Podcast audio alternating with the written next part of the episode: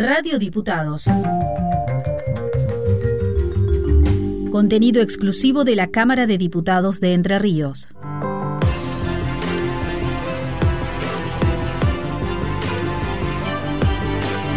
Con luz y taquígrafos. Con la conducción de Julio Ormaechea y Melina Altamirano.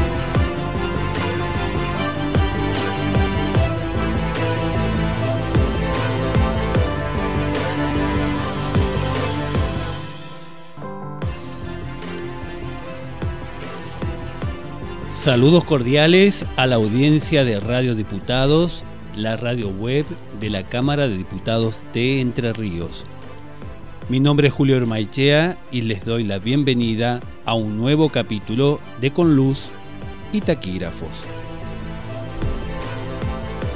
Me acompaña como siempre Melina Altamirano. Hola Meli, ¿cómo estás? Hola Julio, muy bien. ¿Vos cómo estás? Muy bien. Un poco con la voz un poquito eh, digamos, deformada, no sé si es un alérgico o demás, pero...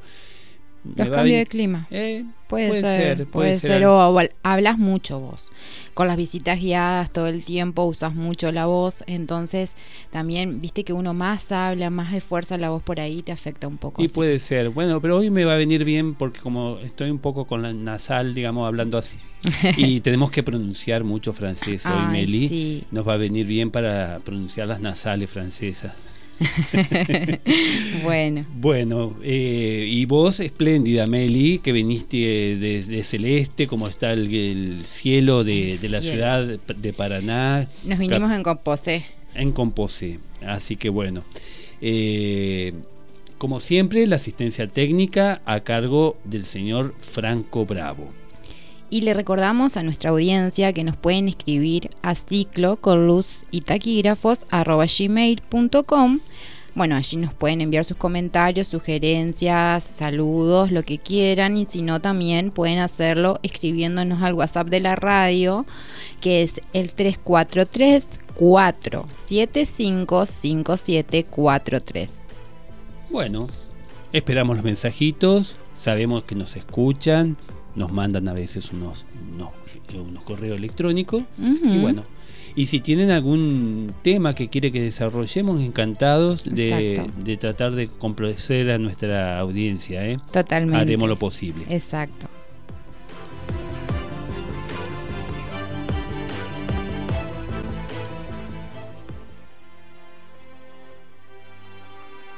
Es momento de, de misceláneas.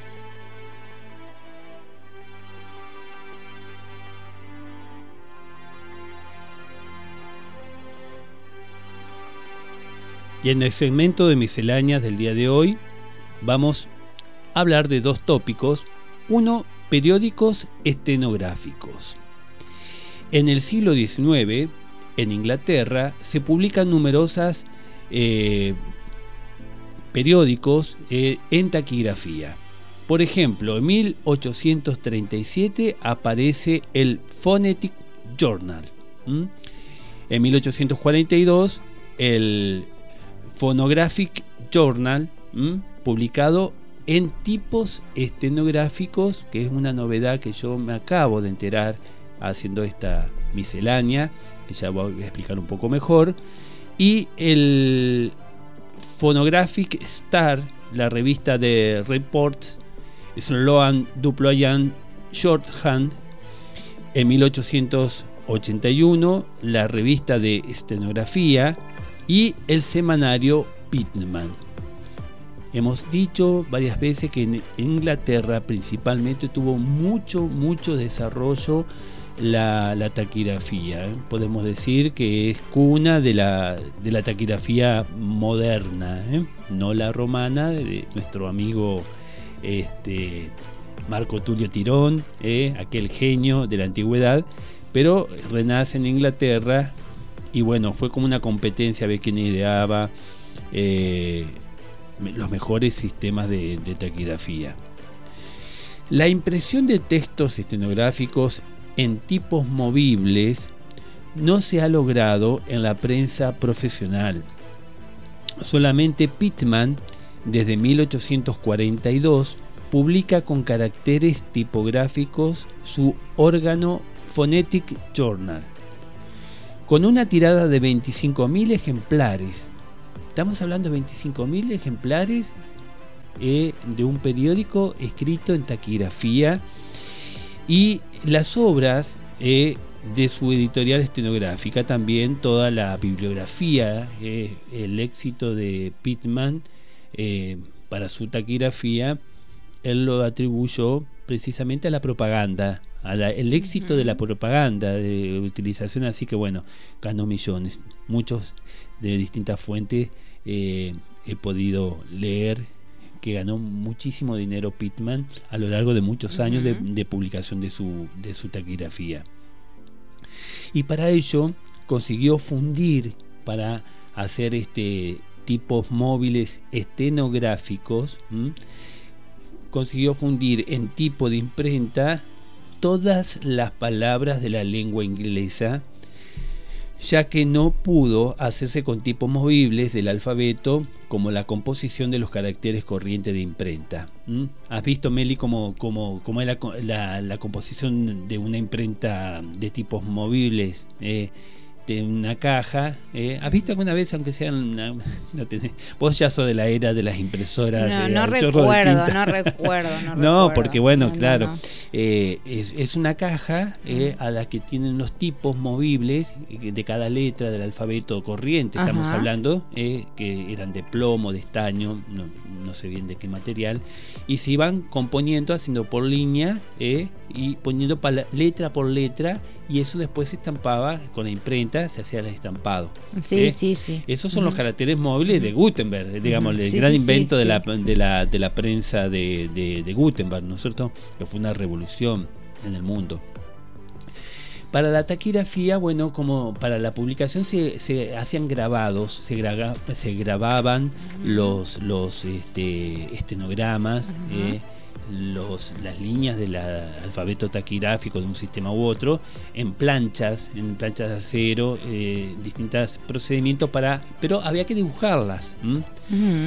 Entonces Pittman logró, por lo que he estado investigando, logró eh, establecer, eh, digamos, ser más eficiente en el estampado de, textos escritos íntegramente en taquigrafía. a través de la escritura de tipos móviles estenográficos de todas las palabras del inglés. O sea, cada palabra del idioma inglés estaba en un tipo móvil y se estampaba completa la palabra. Qué ¿Eh? Así que bueno, eh, eso fue también una buena idea como para eh, aumentar la producción, digamos, de, textos escritos en taquigrafía. Si no, lo otro era un procedimiento que había que grabar plancha por plancha, era mucho más complejo. Bueno, entonces Pittman, como siempre, un genio eh, que se le ocurrió. exactamente. Pero es, es también una empresa bastante importante hacer todas las palabras del idioma inglés y repetidas porque se repiten en el texto, digamos. Así que bueno, eh, buena idea. ¿eh? Sí, sí. Esto lo hemos obtenido, esta información, de un libro muy interesante que se llama Historia Universal de la Taquigrafía, publicada en Barcelona en 1944, y los autores, dos taquígrafos, Felipe Gómez Alonso y Julián Velasco de Toledo.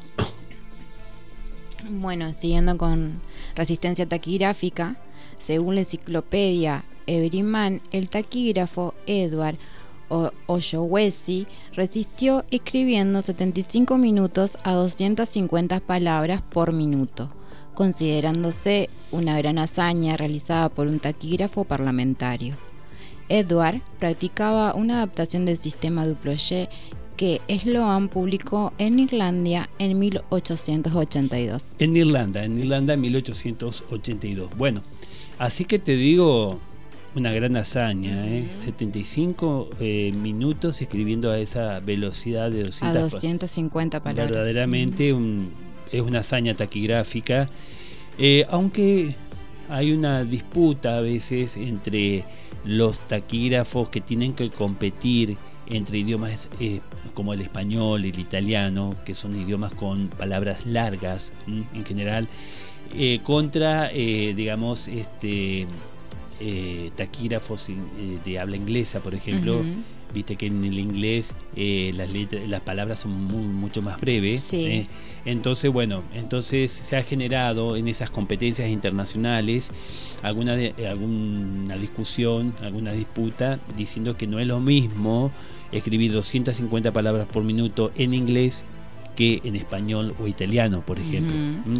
Y tengo una consulta, una pregunta, así que me surge de momento.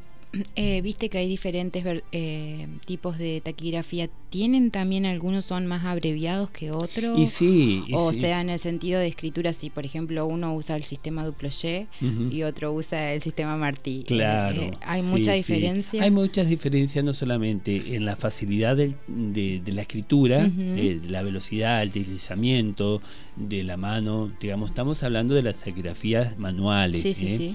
Este, bueno eh, hay diferencias en cuanto a la facilidad de escribir, pero está el otro, eh, la otra variable eh, que a veces no se tiene en cuenta por las personas que no, no, son de la profesión, que además de escribirlas, después hay que leerlas. Entonces hay sistemas que son muy complejos, quizás son más veloces, ¿eh? o sea, se deslizan más veloces para la escritura. Para la escritura, pero más difícil de eh, leerla, ¿eh? de, de, hacer lo que se llama la traducción, a veces nosotros, de leer esa escritura. Eh, por ejemplo, el sistema martillo, me recuerdo haber tenido compañeros, mm, compañeros martinianos, que siempre digo son los taquígrafos generalmente en esta parte del país eh, y de Argentina, porque no pasan lo mismo en España, que en su mayoría son martinianos, pero acá en Argentina eran los de la vieja guardia, entonces este, eran muy hábiles, muy hábiles para la escritura, pero yo tuve compañeros martinianos, compañeros de turno, con los que yo trabajaba eh, para digamos, este, transliterar, para transcribir las notas taquigráficas, la escritura corriente, y yo notaba que a veces necesitaban eh, un tiempo más eh, prolongado para poder leerlo. Cuando en la escritura mía de la Ralde, de la familia de las eh, taquigrafías pitmanianas, digamos, este, es mucho más fácil de leerlo. Quizás un poco más lento, quizás, ¿eh? pero más fácil de leerlo. Entonces, bueno, hay un equilibrio entre una cosa y otra. ¿eh? Ah, no solamente escribir tantas palabras por minuto, sino poder traducirlas, eh, poder leerlas, es la otra cuestión. Sí, sí, sí. Así que bueno, y este hombre, Edward O'Shaughnessy, ha sido, bueno, eh, un gran taquígrafo evidentemente, que usaba la taquigrafía Duplayé eh, con la adaptación que hizo Sloan al eh, que publicó en Irlanda.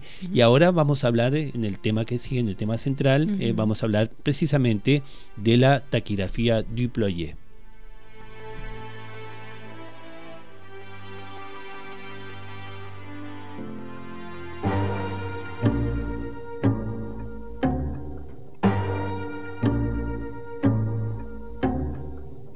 Ahora, el tema central.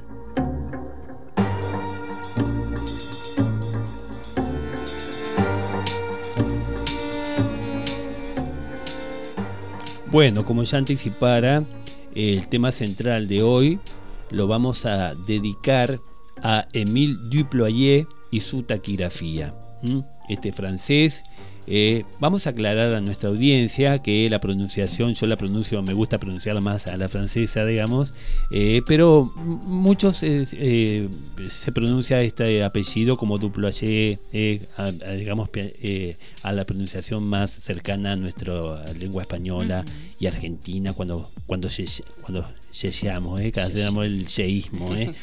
Eh, pero bueno, hecha esta aclaración, se trata de la misma persona. Emilio Duployer nace en Notre Dame de Lies, al norte de Francia, el 10 de septiembre de 1833 y muere en Saint-Maur de Bossé, cerca de París, el 9 de marzo de 1912.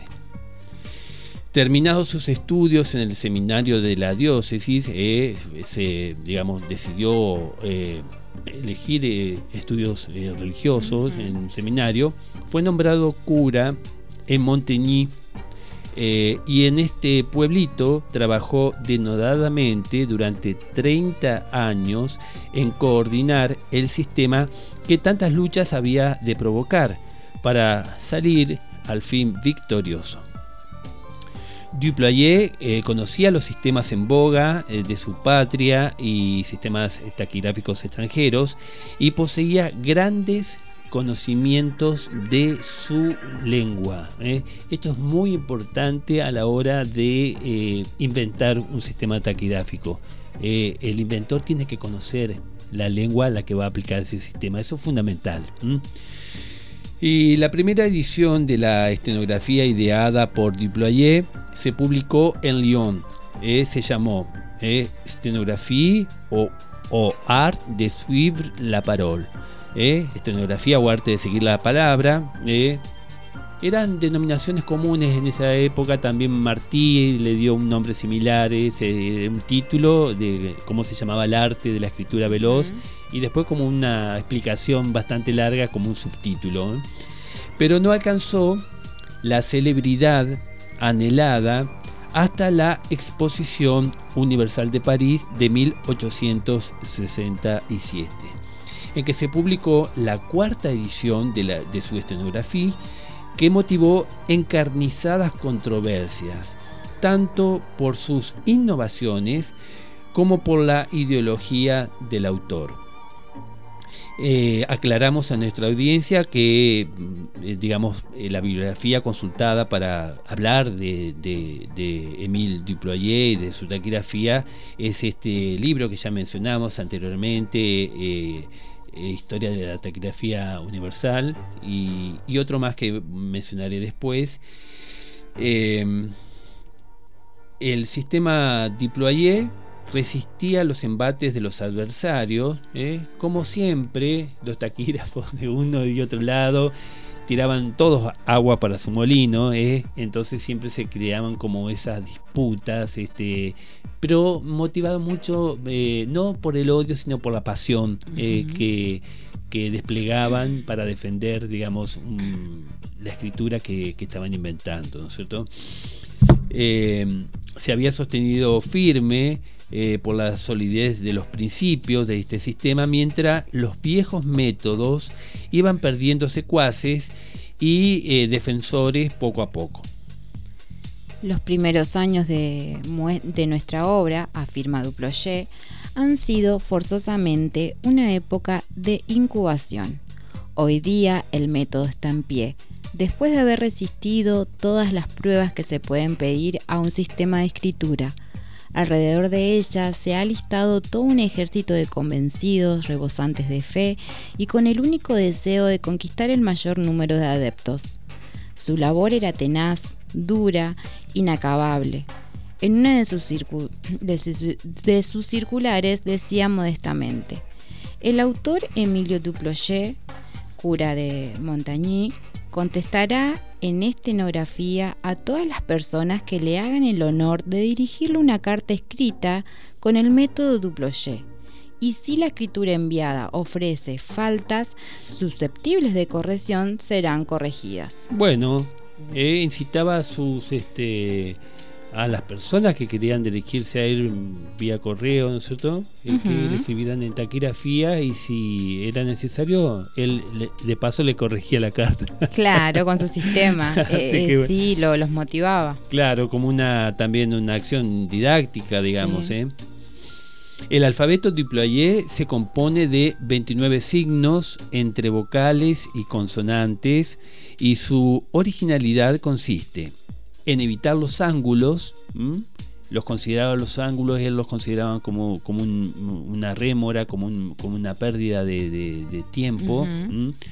En hacer eh, otra característica, eh, hacía movibles ciertos signos eh, en su unión con los demás y otra novedad, el empleo de fracciones de círculos. Estamos hablando de un sistema estenográfico pensado para la lengua francesa que tiene más de cinco vocales. El francés tiene más, ahora no recuerdo este, cuántas, pero tiene más vocales. Eh, eh, bueno, esa, eh, como son sistemas fonéticos que atienden a la, fonética, al sonido, entonces, este, bueno, había que idear signos taquigráficos para que, digamos, reflejaran esa realidad fonética del francés.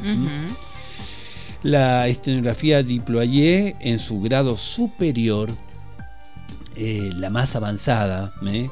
Eh, que le llamaban la metagrafía, ha sido clasificada como el sistema más rápido de reproducción de la palabra y se practica por los taquígrafos de ambas cámaras eh, legislativas de, a nivel nacional en Francia y de él se han ocupado con laudatoria crítica eh, millares de revistas y periódicos profesionales. En poco tiempo se publicaron 21 ediciones. Eh, estaba haciendo la competencia a Pitman también. se crearon asociaciones, se hizo eh, adaptación a todas las lenguas del mundo, arrinconando los demás sistemas franceses difíciles de aprender y de practicar. En 1869 publica el primer semanario La Estenografía y funda la primera asociación de Francia.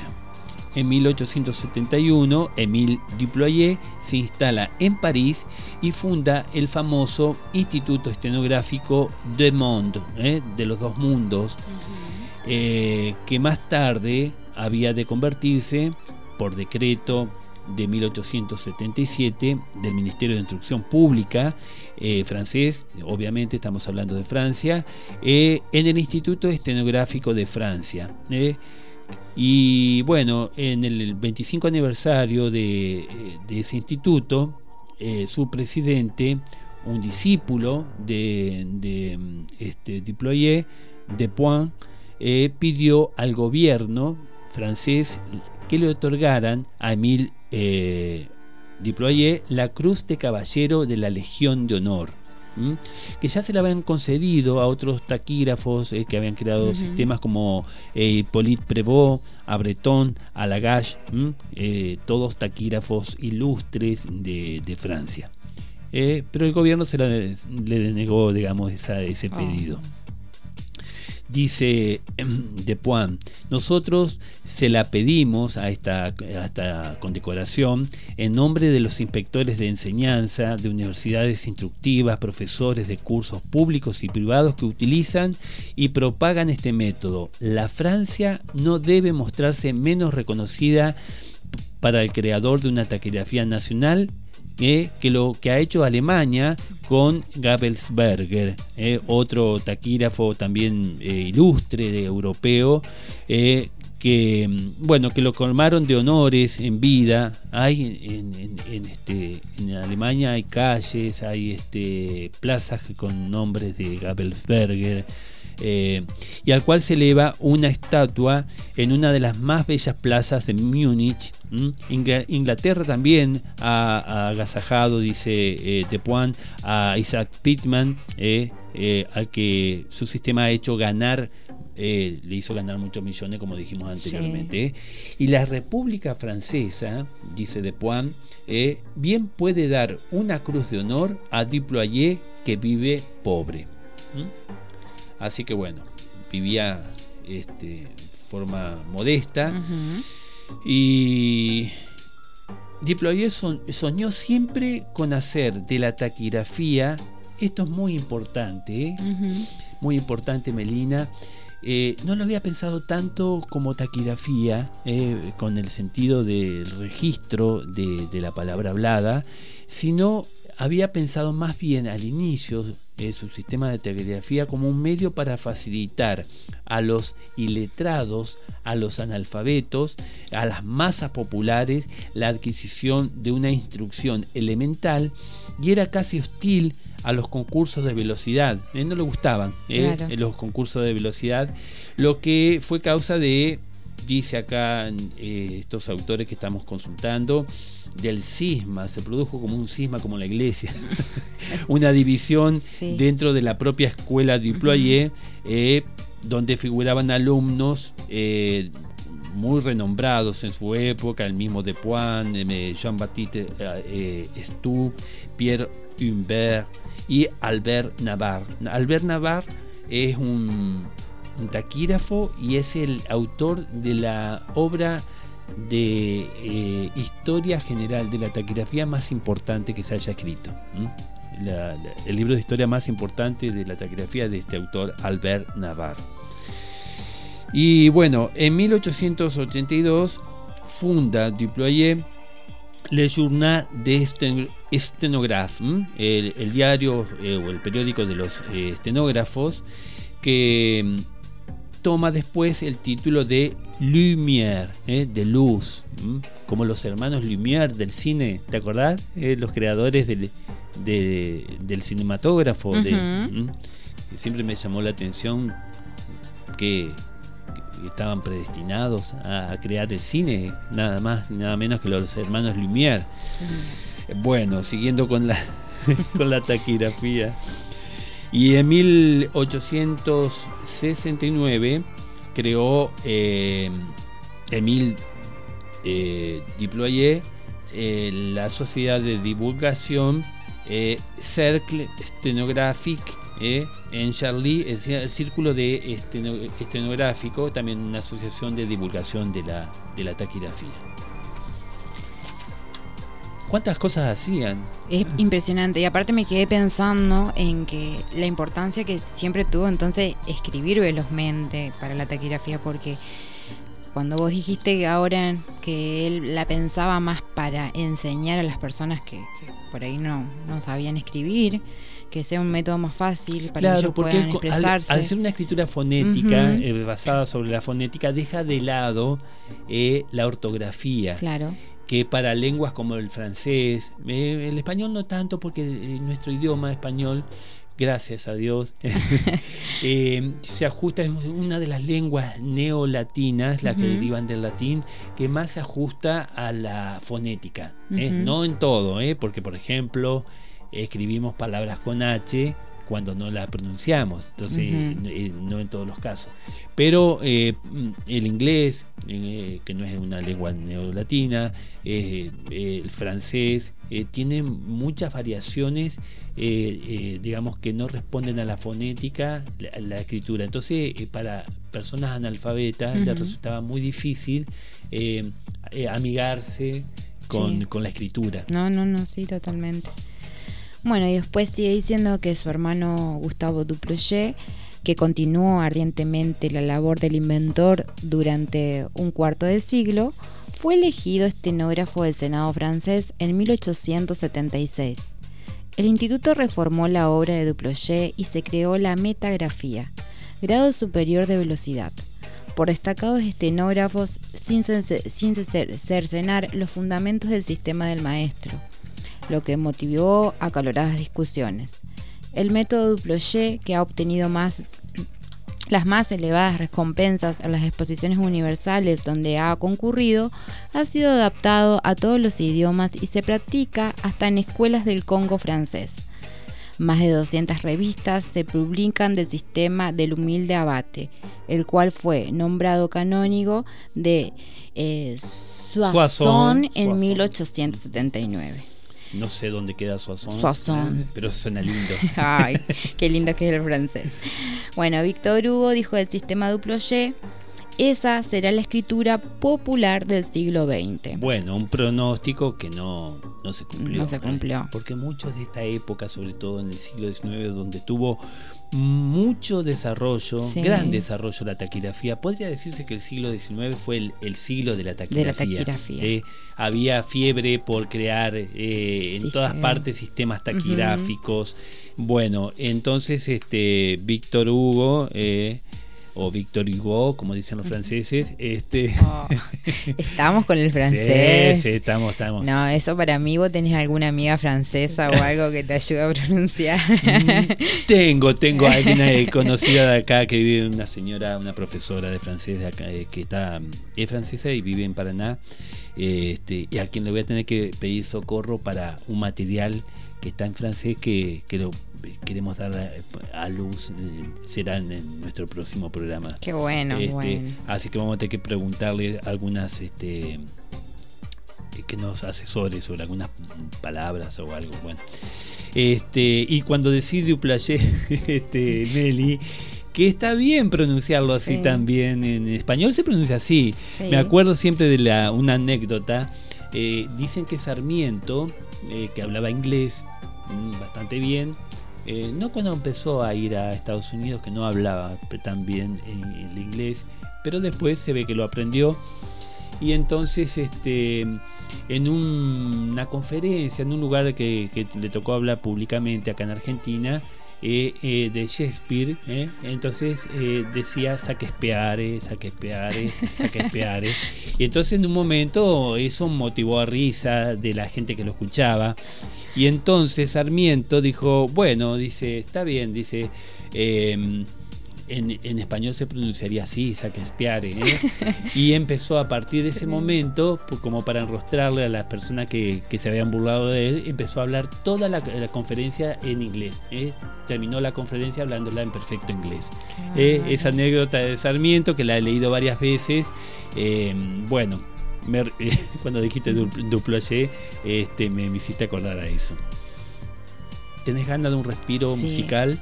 Bueno, invitamos a nuestra audiencia a un cuarto intermedio musical, a ver con qué nos deleita el señor Franco Bravo. Sous le ciel de Paris s'envole une chanson. Elle est née d'aujourd'hui dans le cœur d'un garçon. Sous le ciel de Paris marchent les amoureux. Bonheur se construit sur un air fait pour eux.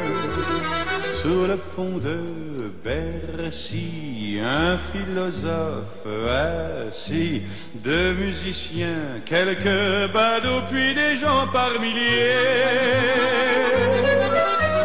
Sous le ciel de Paris jusqu'au soir vont chanter. Hmm, l'hymne d'un peuple épris de sa vieille cité, près de Notre-Dame, parfois couvre un drame, oui mais à Paname, tout peut arriver. Quelques rayons d'un ciel d'été, l'accordéon d'un marinier, l'espoir fleurir de Paris.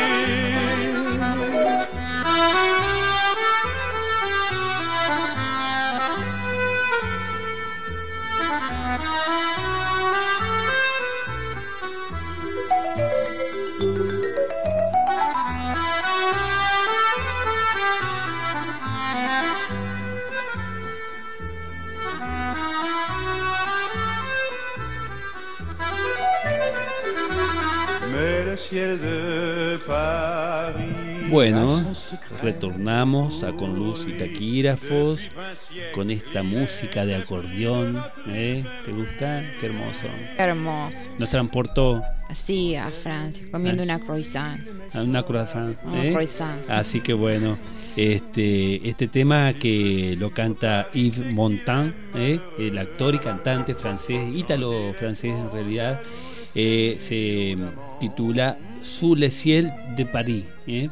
bajo el cielo de París. ¿eh? Por un ratito nos viajamos mentalmente a aquellos lugares.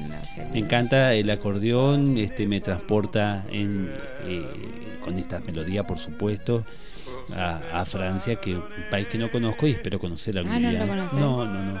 Yo pensé que habías ido allá. No, no. Imagínate ahí sentado y que te estén tocando la. Qué hermoso. Hermoso, ¿eh? Debe ser divino las plazas que tiene. Exactamente. Muy lindo. Bueno, por lo pronto podemos seguir, eh, digamos, eh, a Buenos Aires, eh, la París eh, eh, de Latinoamérica, como se la apoda a la ciudad de Buenos Aires, que crea, según dicen muchas personas, un ambiente en algunos lugares de de la ciudad de Buenos Aires eh, que recrean por la arquitectura, digamos, este mucho de ese ambiente parisino. ¿eh? Así que bueno, lo tenemos cerquita, Buenos tenemos. Aires, para Mientras seguimos pronunciando para el día que viajemos. Claro, tenemos que aprender francés, ¿eh? Eh, perfeccionar nuestro francés para que a veces se dice que los franceses no son cordiales con la gente que no habla francés eh, y por otro lado he escuchado que no es, no es tan así. Si quieren, eh, pretenden, eh, parece, por lo que he escuchado la otra versión, la otra campana, digamos, de esta aseveración tan rígida que a veces se, se dice, este, que pretenden que por lo menos los saluden en su lengua. ¿eh? Eh, bonjour, Bonjour. bonsoir. ¿Cómo ¿eh? Y después, eh, claro, un, un saludo para amistoso para entrar y después sí, este... eh, Merci. eh, claro, Gracias. Sí, sí, seguro. Eh, bueno, que son las reglas de la cordialidad, ¿eh? Muy importante igual, siempre ser educado. Así ser educado y en lo posible, eh, bueno, si les gusta así, digamos que uno saluda en su lengua, eh, no es tan difícil. Bueno, ya estamos entonces, con eso ya. Y después sí, si tenés otra otro idioma, te haces, aunque sea con lengua de, de señas argentinas, este, te, te puedes tratar de comunicar, ¿no es cierto? El lenguaje de señas, que es toda una lengua, eh, yo lo aprendí hace ¿Aprendiste? relativamente poco. eh. Yo pensaba que la, eh, la lengua de señas eh, que usan los mudos y Ujú. hipoacúsicos para comunicarse era como el propio idioma, eh, la lengua de uno que, que, que- que se puede, digamos, este, llevar a un a señas. No, es una lengua Es un alfabeto Claro, sí tienen un alfabeto, Ajá. pero ellos no piensan en el idioma tuyo, ellos están hablando en otra lengua. Qué interesante. Sí, es una cosa que yo lo he aprendido en, eh, bueno, acá en la Cámara de Diputados se hizo un, un perfeccionamiento, una capacitación Ujú. en lengua de, de señas argentina, una breve introducción, porque eso requiere más tiempo, ¿no es cierto? Y ahí comprendí este, que ellos no están hablando el mismo idioma español que nosotros, ellos están hablando en otro idioma. Qué bárbaro. en otra lengua, por eso se llama lengua de señas argentina en el caso de la que más se usa acá, ¿no es cierto? Y está la internacional, que bueno, que, que, que es una lengua internacional, por eso ellos podrían, eh, un sordomudo que usa eh, un- eh, un- una lengua de señas, eh, podría comunicarse eh, con un francés, eh, con un este, italiano, con un inglés, igual. Qué bárbaro, qué bárbaro. Es una qué, novedad qué- qué para mí. novedad. Para mí también. La, La- verdad que no lo sabía. Bueno, todos los días aprendemos algo. ¿eh? algo nuevo. A mí me sorprendió muchísimo. Y además, eh, eh, no quiero insumir demasiado tiempo, pero eh, otra cosa que me sorprendió muchísimo, muchísimo, que como son lenguas, las de señas, digamos, eh, que digamos sintetizan conceptos más bien que digamos este palabras conjunto de palabra palabra por palabra como estamos acostumbrados nosotros. Entonces ellos no tienen la posibilidad de una eh, digamos eh, literatura como la conocemos nosotros Mm. porque es conceptual. Pueden contar una historia como cuentan nosotros, pero no en el sentido de la literatura, que es una escritura hecha con determinados, eh, digamos, efectos de descriptivos. Viste que cuando vos lees una obra por un autor Sí. que adjetiva muy bien, bueno, eso está, no, no está la adjetivación en la lengua de señas. Así que bueno, sí pueden obviamente leer eh, o, o transmitirse un, un, eh, un cuento, pero va a estar despojado de, todo De lo- todo. de todos los matices que hace propiamente la literatura. Exacto. Eso es otra cosa que me sorprendió. Mm, Muy interesante. Muchas gracias, Julio, por el aporte. Bueno, a vos que te gusta in- investigar, investigalo. ¿eh? Sí, Y- sí, y- voy y a si en algo me equivoqué, corregime. Pero no, no.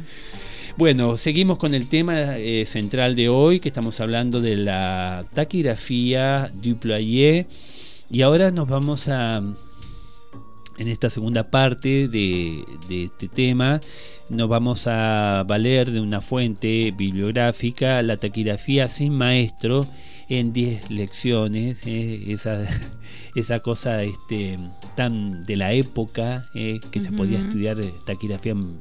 ¿Te acordás de Jaramillo?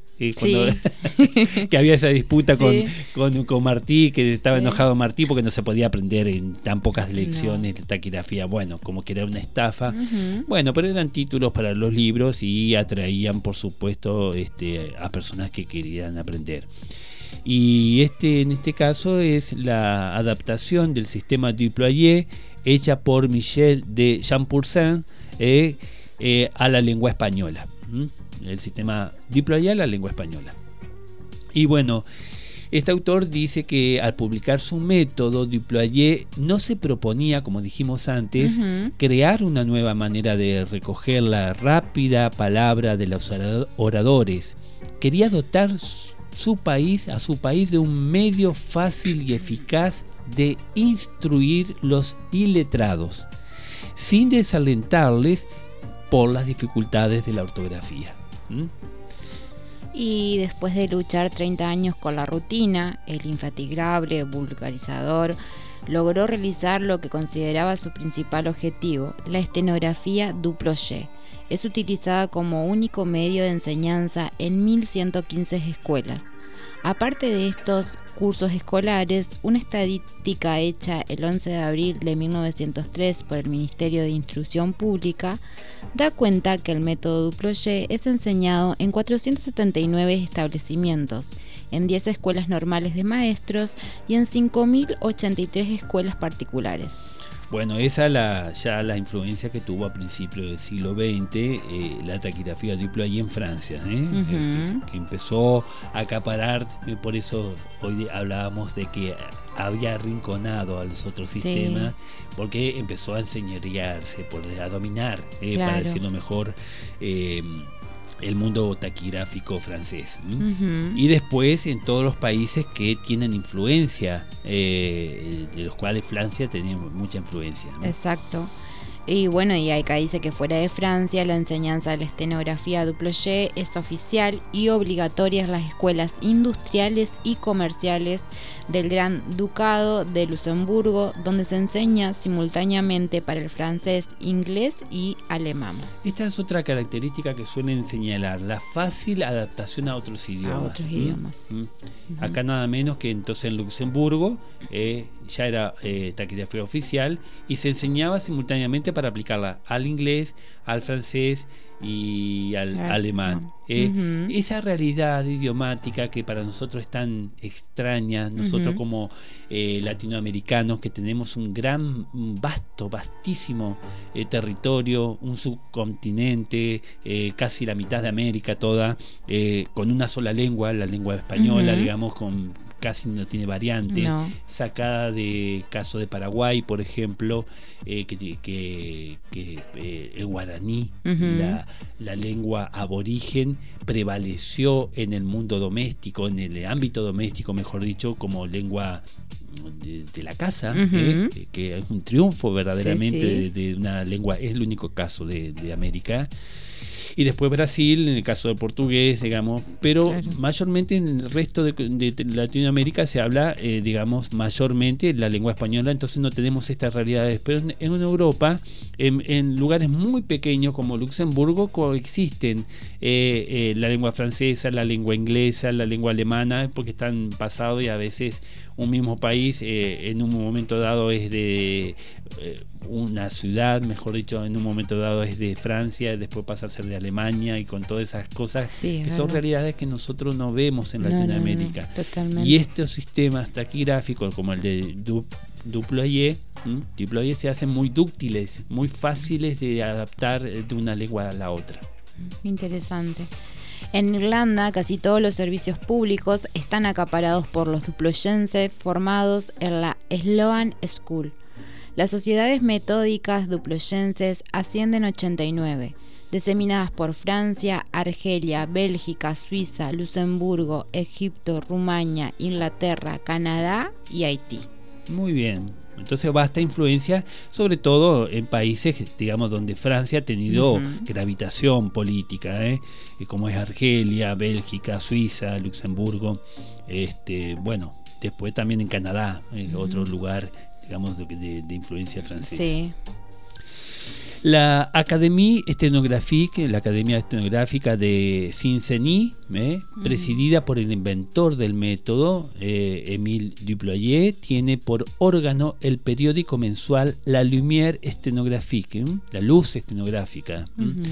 Y hasta el 15 de agosto de 1912, esta academia eh, llevaba entregados, eh, a principios del siglo XX, Ujú. 42.233 diplomas de otros tantos de sus miembros. Impresionante. Bueno, en Francia, en Francia ha tenido un gran desarrollo la, la estenografía, ¿m? como le gusta usar, porque es el término eh, entre taquigrafía y estenografía, en Francia se usa más la palabra derivada de, de, de estenos, ¿eh? De estenografía. Eh, bueno, y entonces este, ha tenido gran desarrollo en la parte privada también. Cuando yo iba a la escuela secundaria, que yo di francés eh, en- como idioma, eh, tenía el libro, el libro, yo fui a una escuela comercial, eh, entonces este, había una bibliografía, digamos, enfocada a la parte comercial de, una, de un secretariado comercial. Creo que se llama Le Francés, Le Secretariado Comercial, ¿eh? el francés y el secretariado comercial. Y en el, en el contenido de, de- de, por ejemplo, de currículum pita, este, todo lo que teníamos que hacer para aprender, siempre estaba eh, eh, una eh, como una manera de presentar un currículum, digamos, una capacitación, el saber taquigrafía. Qué. Y bueno, yo no soy del siglo XIX, digamos, sino que era algo vigente en los años 80, 90 en. Francia, no sé actualmente si están así, pero en esa época este, un buen secretario, secretaria comercial de una empresa comercial, digamos, exhibía eh, esa capacitación eh, de estenografía como uno de los puntos para ser valorados eh, para acceder a un, a un cargo. ¿eh? Bueno, y antes de que Duployer publicara su método, dice Michel Champoursin, la estenografía era generalmente considerada como una ciencia inabordable, reservada a unos cuantos hombres eh, excepcionales y cuya práctica solo podía ser adquirida mediante un trabajo laborioso y obstinado. El honor de haber democratizado un arte cuya utilidad y ventajas son indiscutibles recae en Émile Duployer. ¿m? Asevera Michel Chapoursin, este francés que adaptó la taquigrafía Duployer al- a la lengua española. Bueno, y da otros datos, eh, datos publicados. eh, los, es un dato sorprendente. Ujú. No sé, no sé si están exagerando para, para vender libros o no. No sé, porque por- a veces hay algo de esas exageraciones. Pero acá un dato que da este, Charles Pourcin, eh, dice que en 1905 los estenógrafos ascendían a 3 millones de individuos. 20.000 de los cuales eran practicantes, cuyo único medio de vida era la estenodactilografía, o sea, el secretario comercial que sabía taquigrafía y estenografía a la vez, eh, lo que se llama en español eh, el taquimeca. ¿m? como una abreviatura de taquimecanógrafo. ¿eh? Sí. Bueno, eh, 20.000 en Francia estarían, este, según este autor, eh, aplicando la taquigrafía Diployer. ¿m? Esta enorme difusión, dice, es debida, en primer término, a las cualidades intrínsecas del sistema. ¿Cuáles son? Lógica en la formación del alfabeto, facilidad de asimilación, sencillez de la reglamentación, las reglas del sistema son fáciles, y la rapidez de- de- del trazado. ¿Me- ¿Te acordás que habíamos hablado de que se favorecían mucho las Sí. curvas, se evitaban los Sí. ángulos? Los ángulos. Y bueno, eh, eso según ellos, los, los que sostienen este sistema, eh, def- defienden el sistema, dicen que es un, un punto a favor. Y en segundo lugar, a la intensa propaganda realizada por cada uno de los adeptos. ¿m? La propaganda siempre cuenta también. Exacto. Aparte su- de su utilización como medio pedagógi- pedagógico, la, eh, la estenografía de Duployé ha dado sorprendentes resultados en la formación de practicantes profesionales. El sistema es empleado en los servicios taquigráficos de los parlamentos franceses, belga, luxemburgueses, rumanos, canadienses, suizos, entre otros, y entre todas las grandes administraciones de esos países, ayuntamientos, consejos federales y dietas. El método Duployé ha obtenido medallas de oro en numerosas exposiciones universales, como la de París de 1878, 1889 y 1900. Bueno, y dijimos anteriormente también que se hicieron numerosas adaptaciones, parece que es un sistema fácilmente adaptable a, a distintas lenguas, eh, por supuesto a las neolatinas, las que derivan del latín, eh, como eh, el francés es una lengua latina, este, se supone que también puede ser fácilmente adaptable. Eh, lo ha sido, ha sido adaptado el sistema de deployé al alemán, al armenio. ¿m? En palabras dibujadas eh, han dedicado un- una parte de un programa a, hablar de la, de la taquigrafía deployé eh, aplicada al armenio, al búlgaro, al chinook. ¿m?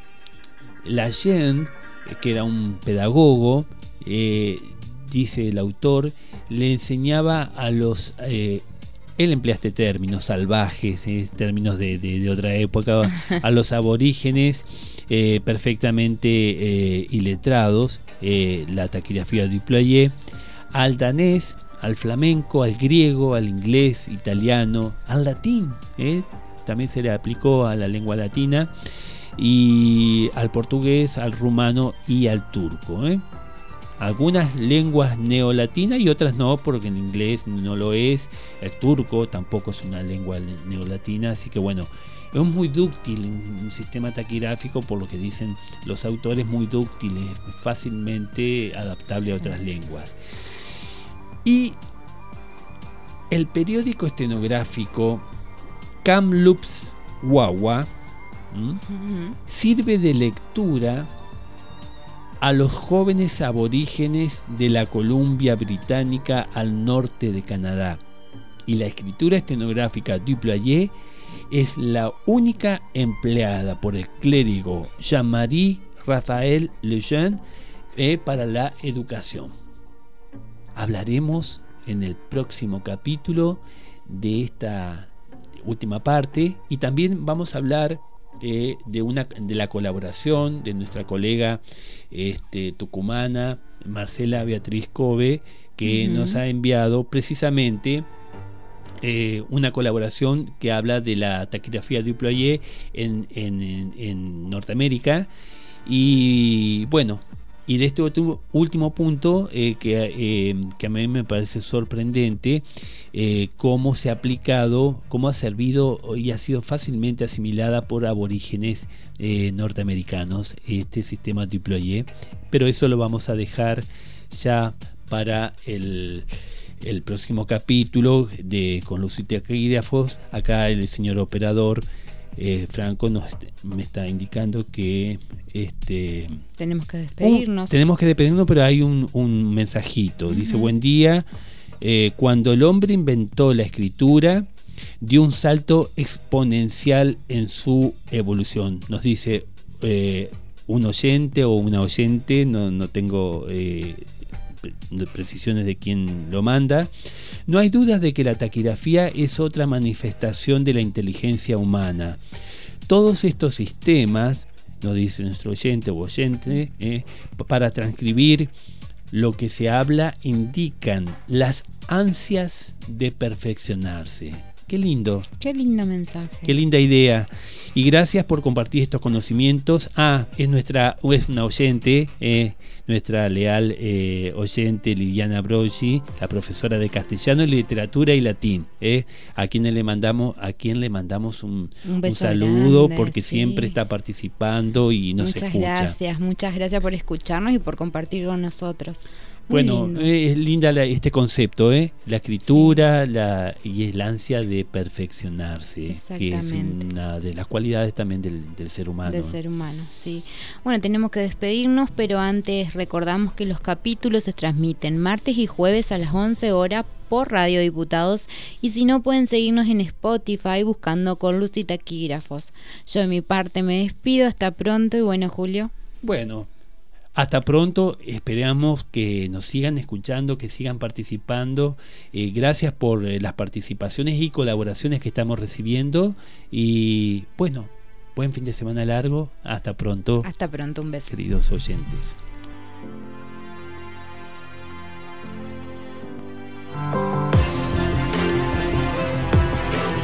Hasta acá compartimos con luz y taquígrafos.